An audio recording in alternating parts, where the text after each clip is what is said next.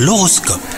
On est le mardi 7 février, vous écoutez votre horoscope Les scorpions, si vous êtes célibataire, vous avez la tête dans les nuages en ce moment, vous rêvez d'idéal. Cet état d'esprit peu réaliste pourrait bien vous faire manquer une opportunité.